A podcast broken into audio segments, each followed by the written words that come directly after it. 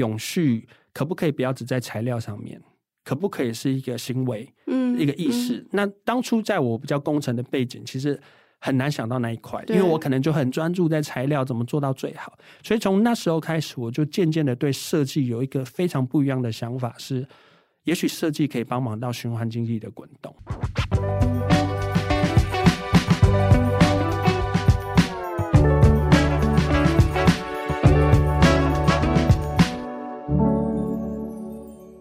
设计里看生活，在生活里找设计。Hello，各位设计关键字的听众朋友们，大家好，我是易兴，欢迎大家收听设计新商业单元。在节目开始之前，邀请大家，如果你喜欢我们的节目，或对节目有任何的期待或建议，都欢迎在 Apple Podcast 留言，让我们知道，并且留下五星好评。那今天的节目呢，我们邀请五十年以来致力从回收玻璃出发，持续寻找与环境共生价值的春池玻璃副总经理吴庭安来到现场，跟我们聊一聊二零二三年。春池玻璃 W 春池计划以及春市，呃，还有什么好玩的计划会发生？欢迎 TA。Hello，大家好，我是春池玻璃的 TA。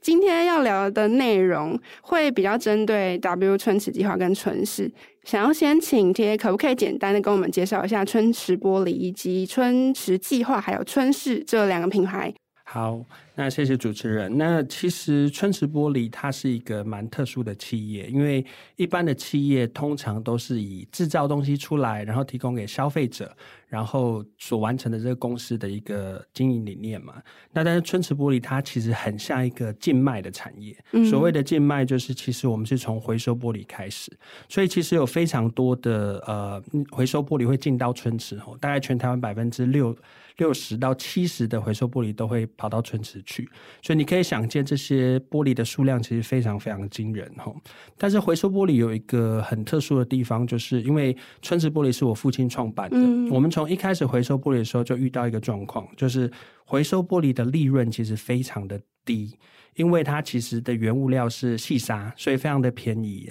然后很容易取得。所以其实，在做回收玻璃的过程，就会有一个很困难，就是如果你没有做到非常有效率或者非常呃技术精进的话，你其实没有办法获利的。所以就基于这个利润低的这个逻辑呢，我们就开始做了很多的创新。那经过我父亲就是很努力的，就是在从回收玻璃就干到谈微博开始，嗯、一直到后来我们开始开发自己的产品。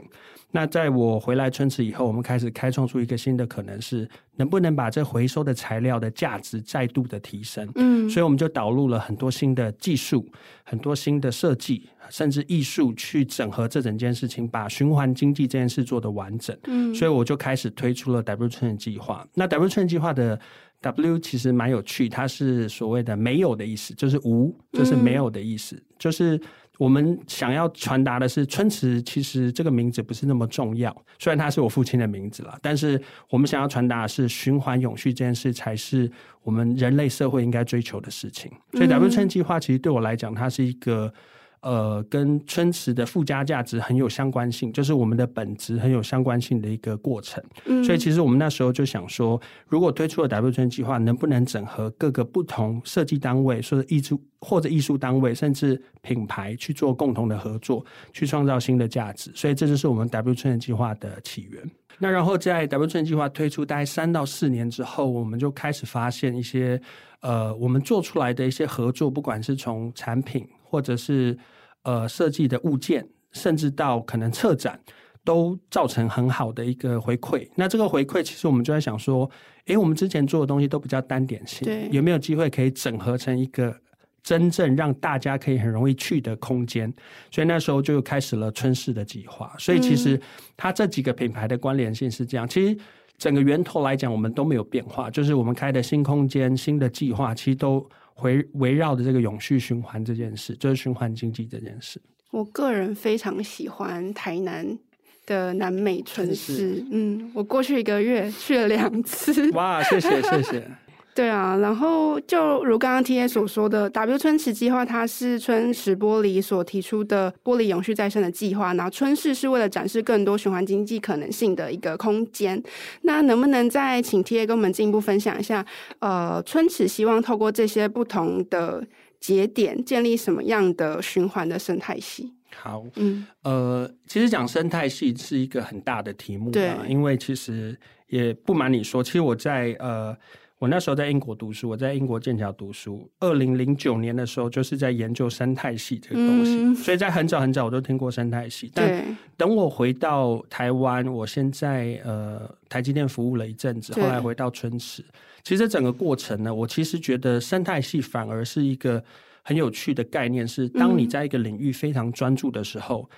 你周边的生态系其实会慢慢长出来，嗯，你也不能去强求说，我就是要打造一个生态系，对，因为当你想要打造的时候，就代表可能你必须要有一个非常专业的东西才能引领这个生态。举个例子，像台积电，对，它可能就是因为它在晶圆代工这一块做到一个极致，对，所以它周边的生态系就长出来，长出来，那长出来之后就会。就是会加速你这个生态系的完成。对，那对春池而言，我们当然不敢说自己是生态系啦，因为我们也其实也不是非常大的企业。嗯，但是对我们来讲，我们在循环经济这一块，我自己是觉得我们很有自信，是做的很彻底的一个企业，嗯，因为我们跟一般的所谓。呃，企业很不一样，就像我刚刚提的，我们的源头就从回收玻璃开始。那这个材料怎么去运用？嗯，运用成产品，产品之后怎么再回归到这个循环系统，都是我们在设计考量的过程。所以这个就变成是一个很有趣的概念，就是我们很专注，很专注在玻璃循环这一块。所以其实当我们在打造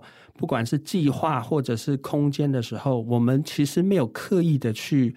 想生态系这件事，而是我们做到一个节点之后，就开始去延伸到，哎、欸，这个东西也可以做，所以反而不是一开始就规划好的。嗯、就像春市，对，其实我在当初推 W 春计划的时候，其实只针对，比如说我跟设计单位的合作去共创，其实还没有想到说，哇，我真的能经营一个空间，空间。那就像呃，一些听到的就是南美春市，其实也是我们做到新竹春市一个程度之后。南美春市这个机会，我们才确定我们可以去执行。对，不然我可能也没办法直接跳到南美春市。那所以其实一步一步的过程中，我们发现说，其实有很多的累积在身上，反而就创造出一些很嗯很不可思议的结果。这样。所以其实生态系的打造不是一个目的，而是当我们很专注的做一件事情到某个程度的时候，会有越来越多的人响应。对，还有机会会会自己过来，自己过来。对，那其实。刚刚贴自己有提到说，就是过去其实是工程的背景，然后也有在台积电服务一段时间。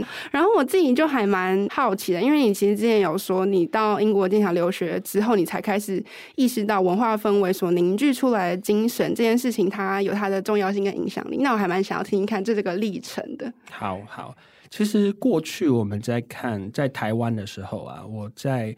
呃，台南读书的时候，其实是非常非常就是喜欢就是所谓的文化的东西，因为其实我觉得台南这座城市有一个很神奇的地方是，它其实我们不要刻意去讲文化，但是它就在生活当中，嗯、因为你走在街道，这个文化的内涵，不管从建筑或人或者食物，你都可以感受得到。所以从那时候开始，我就。渐渐的被，比如说台南这座城市影响，因为我以前在新竹，算是虽然也是一个比较老的城市，但是其实它有很新的部分，所以我们收到的讯息很多都会会是新的。但台南保留了非常好的旧的东西，所以那时候我自己就有一个很深的印象，就是我那时候要去英国读书，要离开台南的时候，心里超级不舍，就不想要离开那个城市，你知道吗？就是有一种就是就是很难过的感觉。那后来到呃英国剑桥的时候，我。印象超级深刻的就是那时候，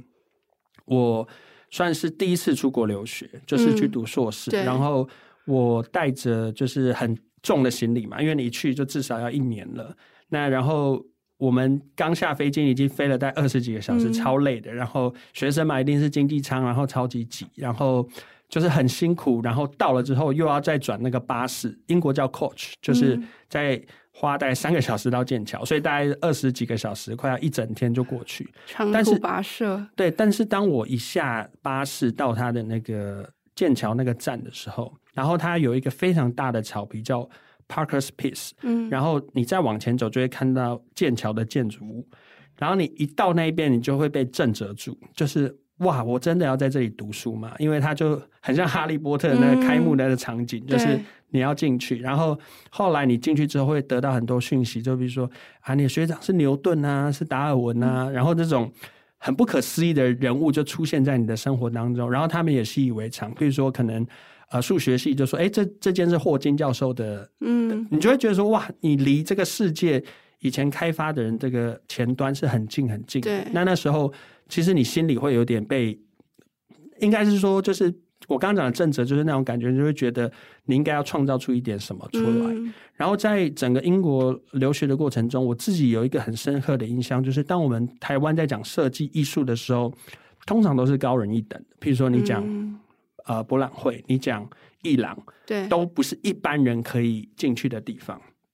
但英国很特别，英国的美术馆，我不知道你们知不知道是全免费。对。就是你要捐可以，那你没钱学生你就直接进去。嗯、对对对。然后那时候我就印象很深，比如说像大英博物馆这种馆藏非常丰富的，居然是可以免费去看。然后还有很多的店家其实都是很充满了艺术还有设计，但是他不会刻意去强调，因为他觉得那个已经是融入到他生活当中。嗯。那我就觉得这种基础教育其实也影响我们留学生很多，就是哇，原来文化和艺术其实可以不用。这么刻意去强调，好像高人一等，而是它可以融入到生活。嗯、所以其实这对我后来做 W 村计划也有很深的影响。就是我在做很多的设计艺术的合作的时候，我不会刻意去强调我们有什么很了不起的地方，而是我们针对循环永续还有设计，是花了很多心思去努力的。嗯、所以那个切点其实不一样，就是不是先把自己设在一个很高的位置，而是说我们希望从生活去扩散这件事情。那贴。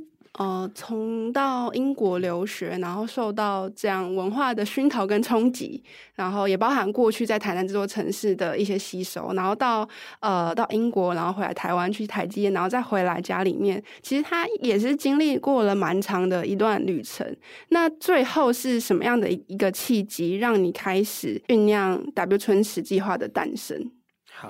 好。其实我们那时候在做呃 W 春计划之前，我在春池已经待了大概六年，回来春池已经待了六年。那其实我一开始进春池做了非常多很扎实的工作，譬如说我们去提升我们的分选设备，可能都是用自动化的分选，嗯、然后增加了很多产能，然后外销，就是非常硬的，就是我刚刚讲的左脑做的事情。对。对但是我们后来做到一个程度的时候，我们已经把就是比如说循环玻璃之间做到一个极致的时候。我就在想说，能不能有跳跃式的突破这件事。然后我觉得有一个契机点是在二零一五年的时候，那时候我们跟呃中泰有做了一个叫做 Home 二零二五想家计划。嗯，我们配到了两个建筑师，一个是曾志伟建筑师，然后还有一个是方新桥建筑师。然后那时候我对。建筑师的印象就是哦，当然很很了不起，就是去设计结构，去设计外观美学，然后去做出一个建筑物很了不起。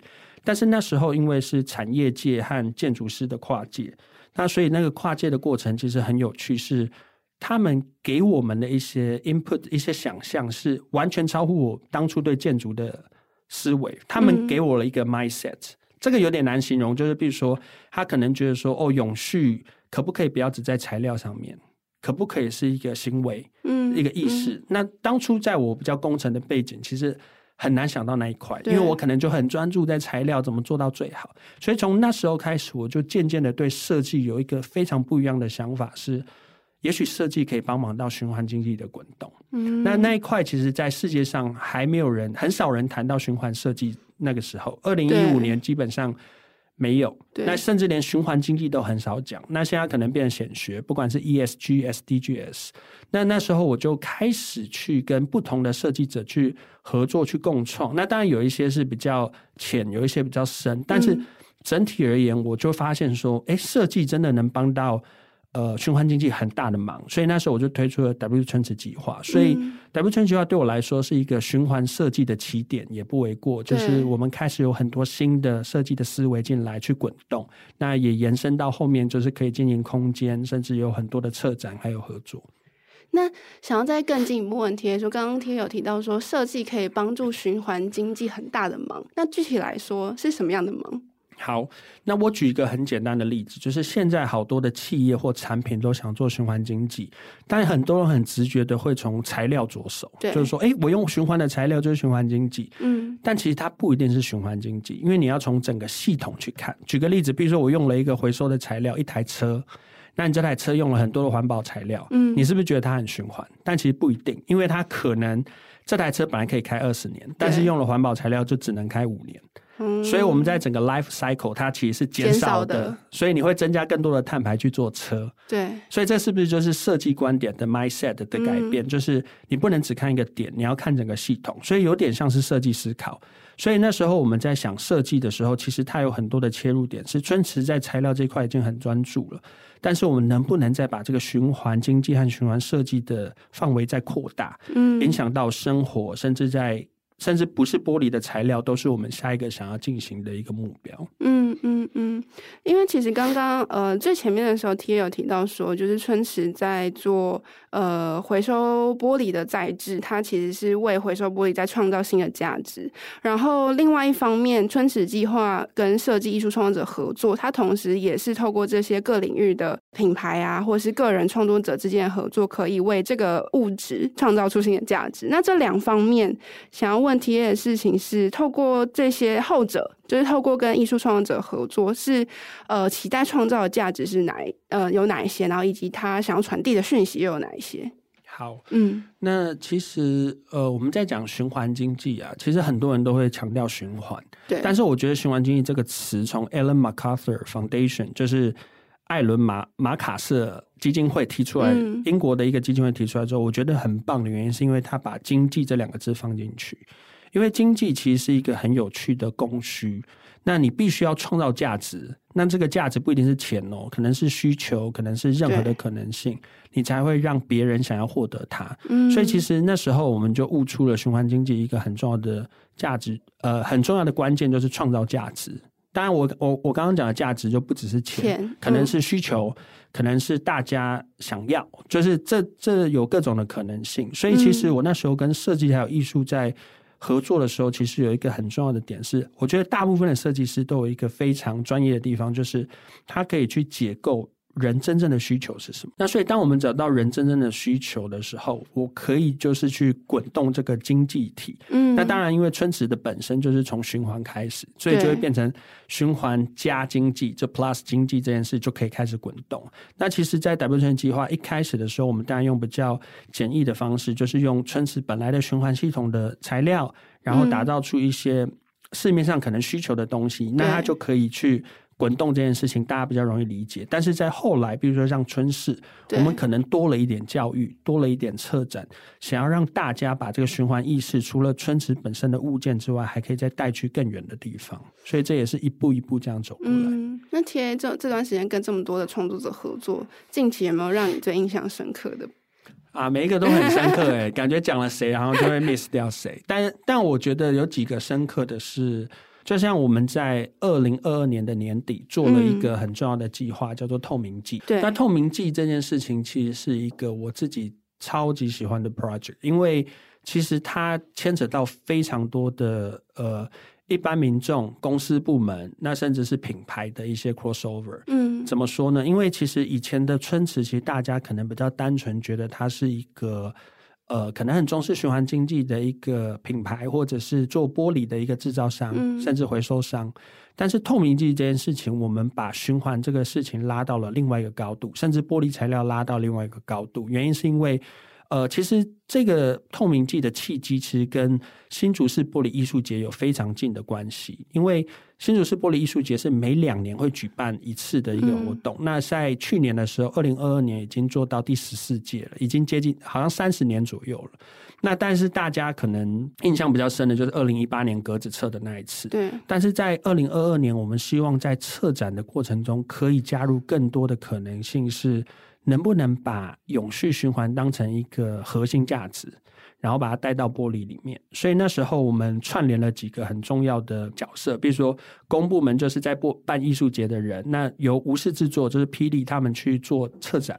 对，那我当总策展顾问，那春池自己去做了透明剂，然后去串联全台五十家店家，然后用玻璃币去，就透明币去循环，就是你可能推出了一个透明的餐点，嗯，然后最后就是可以得到这个币之后，再去其他店家消费，让这个循环意识去滚动。最后很有趣的是，在玻璃艺术节的期间，我们又拉回就是新竹公园做一个透明市集，然后把所有永续的概念的品牌都找过来，然后大家。在那边重新聚合，然后那时候我自己觉得一个很骄傲的一件事情是，其实我们的一般的展览都会有你设定的 TA，嗯，比如说你可能会设定呃十五到三十岁喜欢设计的人，或者是就是你一定会找 TA，但是我们那时候做的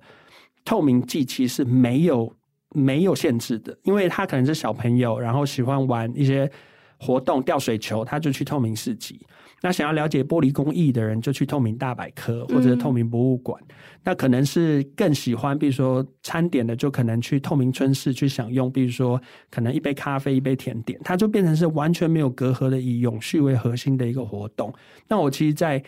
呃世界上，说实话，我真的都比较少见这样的状态。所以其实让我印象深刻就是这一点，就是我们能影响的范围永续，其实可以切到非常多不同的。人的心中，或者甚至是一般的小朋友，可能他只了解一点点，但是我觉得那就是一个很好的种子，可以慢慢萌芽。嗯嗯嗯。我想回到就是前面一点，刚刚我觉得 TA 有提到一个我觉得蛮有趣的观点，就是你在看待经济这件事情的时候，它其实不只是呃关乎于钱的事情，它可能也包含比如说社会的价值、环境的价值，或者人的价值等等的。那我因为其实我做设计新商业，其实这个问题也一直困扰我很久，因为我们谈设计新商业，其实某种程度是想要谈说，哎，设计这件事情如何透过创造价值，然后延伸到。创造价值这件事情是不是可以提升价格？那我回过头来就想问 TA 说，你对呃经济这两个字的解读，你有没有自己的一个思考的脉络？跟你是怎么想的？好，嗯、其实疫情这个这个应该说你这个题目其实非设定非常好，就做了超多功课，还有你自己的经历提出来。因为其实循环经济，你当然呃所谓的 ESG 现在会这么的火红，其实有它的道理在，嗯、因为。其实，当你一个企业要做 ESG 的时候，其实首要条件不是环境，也不是社会，而是你要可以存活，嗯，你才能去谈 ESG 嘛。如果你你的财报都已经死掉了，然后你要谈 ESG，也没有人会理你。所以，当你有一定的状态下，才能去谈 ESG。所以，对我来讲，循环经济其实或者 ESG 或者是经济这两个字，其实有一个很有趣的的状态，它其实是一个所谓的不同的 stakeholder。嗯，呃，stakeholder 就是各个关系人，对，其实他必须都要能获利才能永久。就是举个例子，譬如说我可能是做了一个非常好的产品，但它对环境造成破坏，嗯，但你在短期可能会看到它还是存活的很好，因为它的产品是很优势的，对。但是当你把时间轴拉长，可能五十年、一百年的时候，你知道这个企业如果不转型，一定会被淘汰，嗯。这个是我们心里知道的，所以其实我觉得它可以分成短、中、长期。就是经济这件事情，是一开始如果你走的核心价值是正向的，然后但是你一定要让你的企业可以获利，嗯，然后你再往外延伸，去从核心价值去延伸到你可以做的影响，可不可以把它放大？有点像春池自己的案例，就是。我们一开始做回收玻璃，虽然利润刚刚讲的很低嘛，嗯，但是至少可以 survive，可以存活。那所以其实像我在做玻璃材料的定价，我一定就要让它可以获利，嗯。那如果可以获利之后，我是不是可以往后延伸成，譬如说，哎，我可以推出 W 春计划，我可以推出春市，那它的可能不管是利润或者是它的。呃，margin 可以比较高的时候，你又可以再创造新的东西。嗯、所以，其实我觉得企业是一定要去考量到你的财务健康，就是让或者是 project 设计师一定要想到，我做这个专案一定要是可以获利，就至少不要亏钱嘛，你才能永续，然后再往后下去走。所以，其实循环经济我这么喜欢，就是说你好像不能只做循环，但是但是。亏钱，因为你就做不久，嗯、所以其实很多的不管是 NGO 或社会企业，其实我跟他们聊的时候，我都会很鼓励他们，就是一定要想部分的商业性逻辑，因为那个商业性逻辑是普世价值，可以把商业想成普世价。他不懂循环经济，不懂 ESG，嗯，但是你在这一块先可以存活之后，你才能去谈你的梦想。所以其实对我来讲。短期真的还是要让经济这件事情可以滚动，就是你的企业可以存活再往下走。它是一个基础。对，嗯。然后看刚刚谈到永续这件事情，其实我自己在就是这前前几个礼拜在做做访纲的时候，其实看到一个还蛮想要跟 TA 聊的，就是其实我们也在经济这个面向里面也，也也是希望可以重视到人的价值，是因为我在就是 TA 做的事里面看到，透过跟这些艺术家或者是创作者合作。的玻璃的制品，其实回过头来也是跟这一些拥有呃非常好的技艺的老师傅合作。那同时也是关注到这一些可能面临失传或者是即将在自己的职涯上面临困境的人，他的职涯是不是能够保持永续？那这个技艺是不是可以永续的其中一个部分？其实呃，一心就是因为你功课做的很深，对。这个其实就是我推 W 春计划另外一个隐藏的原因，是因为其实你看到很多的传统产业或者是很多技艺，它其实慢慢在消逝。这件事情是不是应该要去挽救它？嗯，这件事其实很有趣哦。比如说，我可能是以前的一个工艺，但是现在社会不需要了，我真的硬要去留它吗？嗯，所以其实这个这个就是我推 W 春计划很很很关键的东西，就是。你必须用一个设计思维先去解构你做这件事最源头的核心是什么？比如说玻璃工艺师傅，他以前做了非常多的代工，可能是外销到国外去，但是那个需求不在的时候，那是不是这个代工就会不见？嗯，所以你想。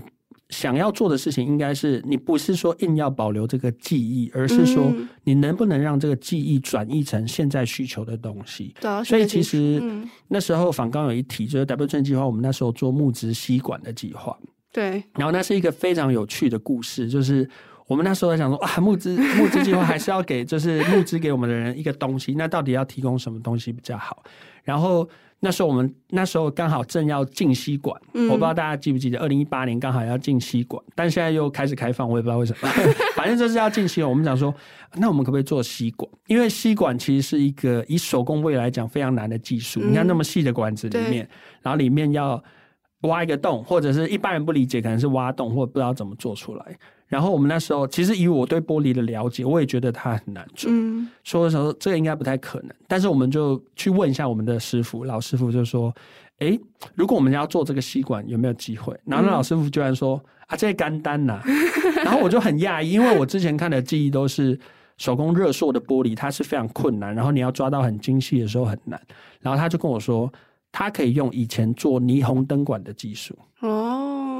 那霓虹灯管其实以前是很很流行嘛，比如说你看几几条通啊，嗯、都都会需要，但是后来这个东西不需要了，因为有 LED 灯了，嗯，所以这记忆就消失了。对。那如果我们没有创造这个吸管的需求的时候，这个记忆其实就消失。但是因为我们发现了这个东西可以应用到 A 地方，可以用到 B 地方，所以这个记忆又开始保留下来。所以我觉得创造价值有一个很重要的是，你能不能符合到。市场或社会的需求这件事，也是我刚刚讲的经济，嗯，就是其实你本来就有这个技术了，但是你经过转移之后，可能可以变成另外一个模样。所以你也看到很多现在的设计，甚至日本的一些设计，他们都用传统工艺再去打造一个全新的价值。这件事情，就是我自己很。Appreciate 就是我觉得这个是真的非常好，就是有些东西我们不一定是全部去追求新的，但你也不能拿旧的直接来套用，而是经过旧的转移之后再去使用它。嗯嗯。我觉得就是呃，现在 W 春池计划跟春市它之所以能够做到这些创新实验跟多元的跨界合作，我觉得其实也是基于春池玻璃过去五十年来打造的一个基础。就像刚刚 TA 所说的，这个循环经济的经济的基础，其实呃获利，然后我们存活下来之后，我们来讨论更多有关价值面的东西。那呃，想问 TA 的是，就是一个这样子。将近一甲子了嘛，嗯，五十年以上的，嗯，五十几年的企业要做到这样的创新尝试，你自己觉得，就是以一个老企业来说，要做好什么样的准备？那你在这个过程中有 fighting 过什么吗？我觉得其实呃很难，我先回馈给一些企传统企业要转型，就是就是你遇到如果很困难，其实那是理所当然，你不要可能看到很成功案例就觉得哎、嗯欸、他怎么可以？对，其实。我觉得很难的原因是因为你必须要先让你传统呃，你这个企业、嗯、这个企业里面本来的核心价值到底是什么，然后你要去转移它，就是我刚刚提的。所以其实像春池玻璃一开始。其实就是做回收玻璃嘛，所以其实我们后来做到春市，它其实是一个超级大的两个集聚，它并不是在同一个产业可以发生的事。但你仔细去想，它就是还是抓着循环的核心去滚动。所以我觉得，如果一个传统企业它要转型的时候，中间有一个很重要的核心是，你必须要先去了解你的企业里面有什么东西是可以拿出来再转移的。所以这个要靠经营者。嗯，举个例子，譬如说，我像我，我回到春池的时候，在做转型，并不是一开始就做春市嘛，也不是做 W 春计划，而是我从源头，我们可不可以去把我们的玻璃分选的技术、玻璃的材料技术再精进？那当你要做整个企业的转型，因为转型跟一个人要转型是不一样，一个人转型是你自己可以决定，嗯、但一个企业转型是一个组织甚至一大群人的转型，所以你必须要让大家先认同你的共识。嗯，那这个共识你要怎么创造出来？不是说做一个新的东西大家就会跟着走，而是你要在它旧有的传统价值中先打出一片天地，当大家信任你的时候，你才能转型。嗯，这个东西其实蛮有趣，是大家如果不是在传统产业很难理解，可能会觉得说，哦，我提出一个超好的概念，大家就应该跟着我走，但其实绝对不会发生，因为 因为其实你没有任何的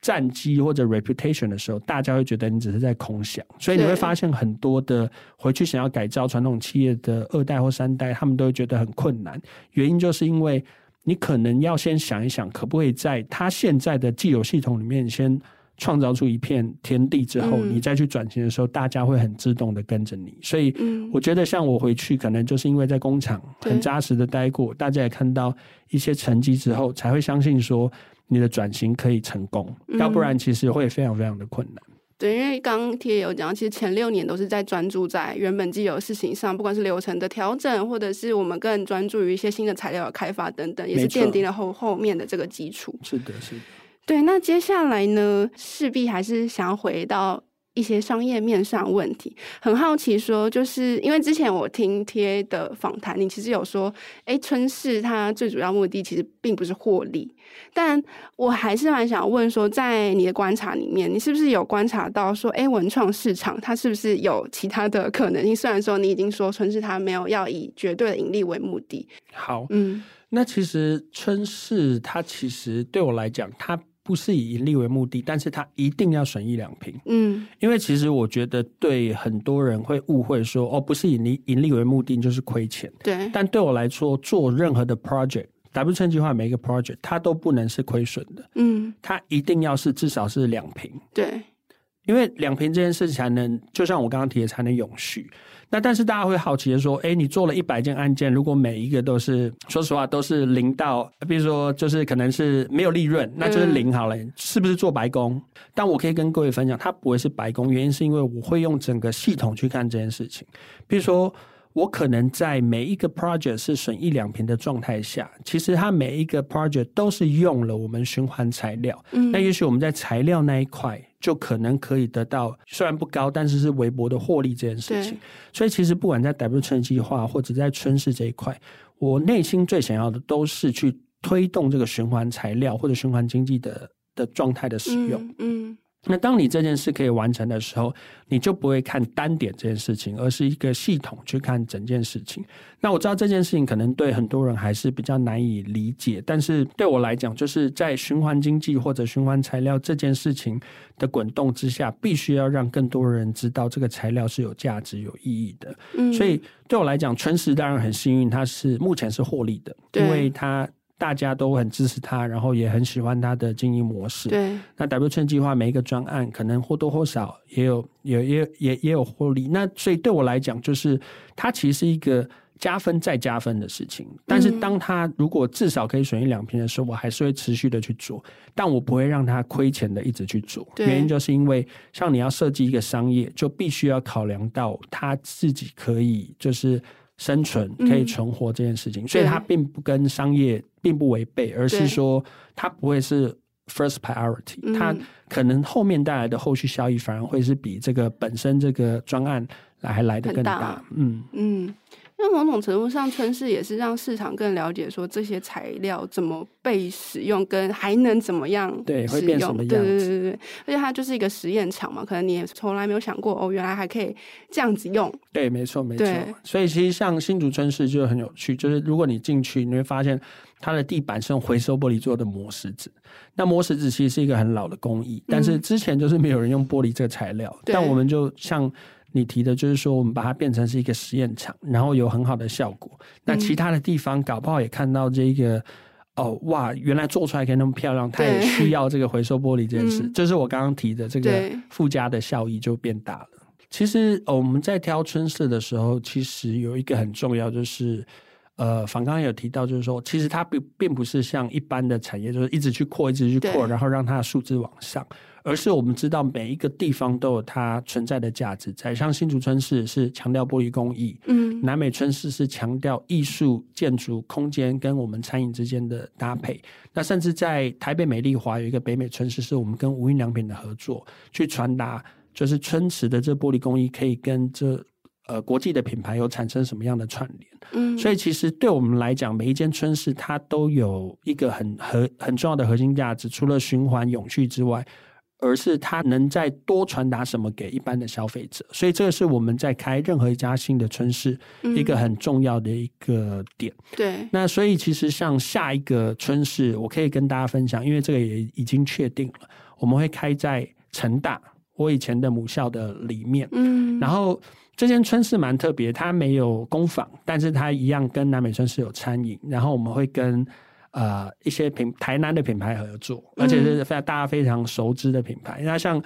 呃南美春市已经有像卷尾家、有精英酒店，对不对？对。那其实在，在呃呃成大春是，我们会跟早安美之城合作，嗯、因为学生很需要早餐，所以其实它有很多的跨界合作，会非常有趣。但我们中间还有一个很重要的价值要传达的是，我能不能把永续循环这件事带到学校里面？因为学生其实是一个很重要的一个。未来的影响者，对，那对我们来讲是，我们那时候在做呃成大春市的时候，有另外一个很重要的核心是，因为过去的春市大部分都是在我们空间内发生事情，比如说新竹春市里面有策展有餐饮，对，那南美春市也在美术馆里面，但是在成大春市这件事情，我们会把。成大春式的循环的意念拉到整个校园，那当然实际怎么执怎么执行，可能还没有办法跟大家分享。但是我们的概念就是循环经济这件事可以延伸到所有的学生里面。所以其实，在我们在挑这个点或者我们在执行的时候，其实内部都有一些很明确对逻辑还有想法。对，真的要跟大家推荐南美春市的卷尾加冰淇淋，我觉得 超好吃。对，很好吃，很好吃，我也很喜欢。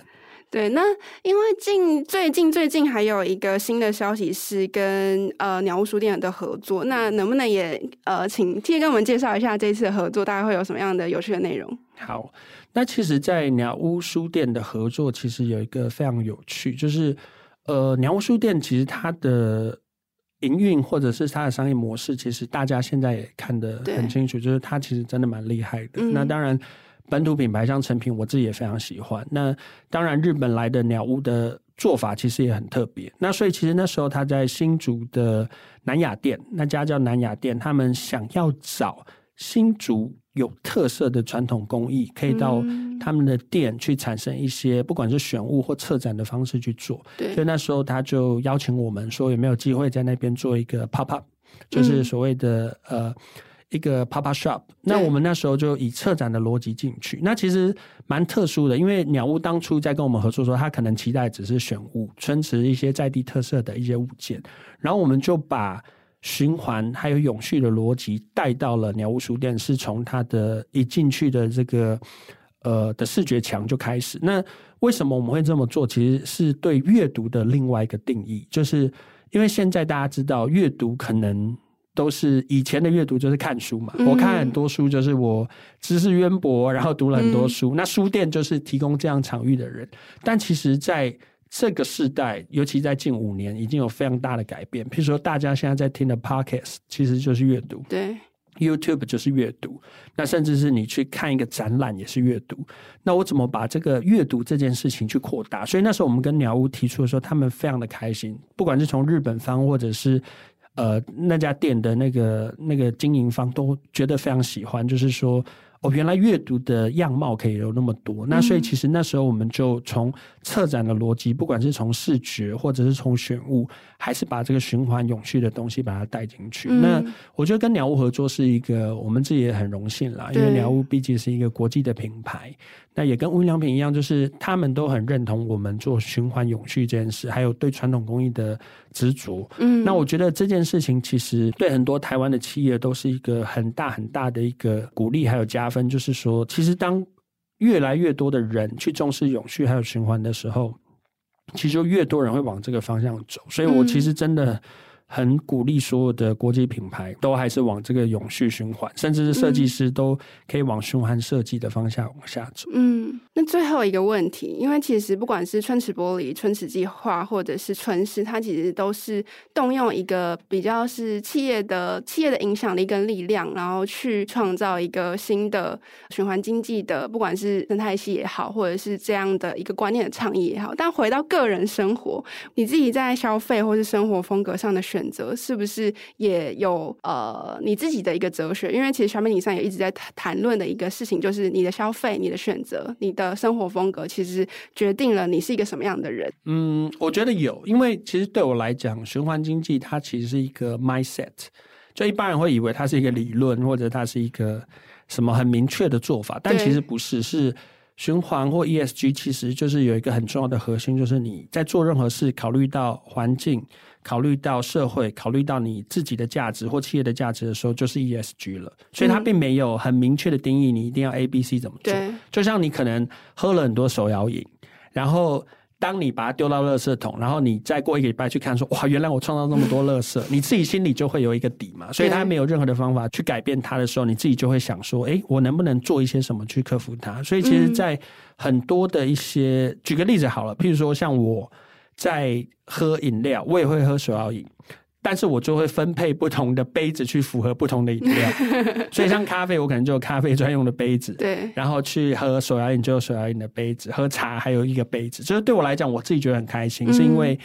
我可能不管在喜欢的品牌，一定也会跟永续比较关系。比如说像 Patagonia，那甚至我跟 W 春计划合作的企业，其实我觉得应该有一点我的私心，比如说。国内的品牌像绿藤生机、像茶子堂，他们很重视永续的时候，我就会愿意再多 evolve 一点，甚至多为他们贡献一点去做。嗯、所以，其实我觉得在很多的企划和很多的核心，或者我个人的选择，其实都有蛮大的影响。但我觉得这个反而是一个人的本质了，因为因为其实当大家在看春池或者在看。我比如说 T A 这个人的时候，有一个很重要，就是他有没有一个一致性在走。嗯，那我觉得那一致性是装不出来的，就是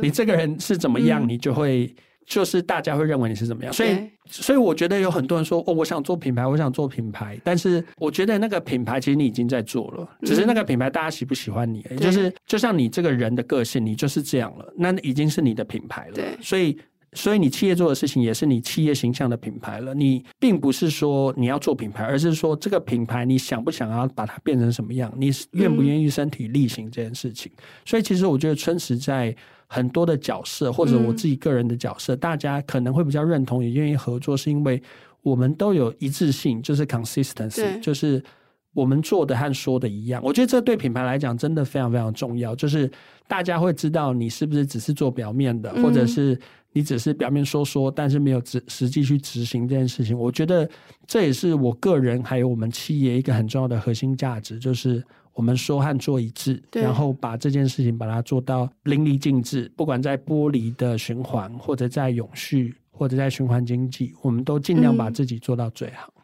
对，也是因为这样，所以做的所有事情才会有说服力。对，就会一致。那一致，大家就会增加对你的印象的。那今天非常谢谢 TA 来到节目中分享春池玻璃 W 春池计划以及春室期待为这个世代以及下个世代创造的新的永续循环和价值的延续。那非常期待春池接下来二零二三年的各种跨界跨品牌的活动发生。那今天的节目就到这里，最后还是要再次邀请大家，如果听众朋友对于设计新商业议题，包含品牌策略等相关。的内容有任何的好奇，或是希望听到我们专访哪一个你很感兴趣的对象，都欢迎到 Apple Podcast 留言让我们知道。那除此之外呢，也欢迎持续锁定设计关键字的 Podcast，或到 SD 的脸书官网、IG 社群来追踪我们设计关键字。我们下次见，拜拜，拜拜。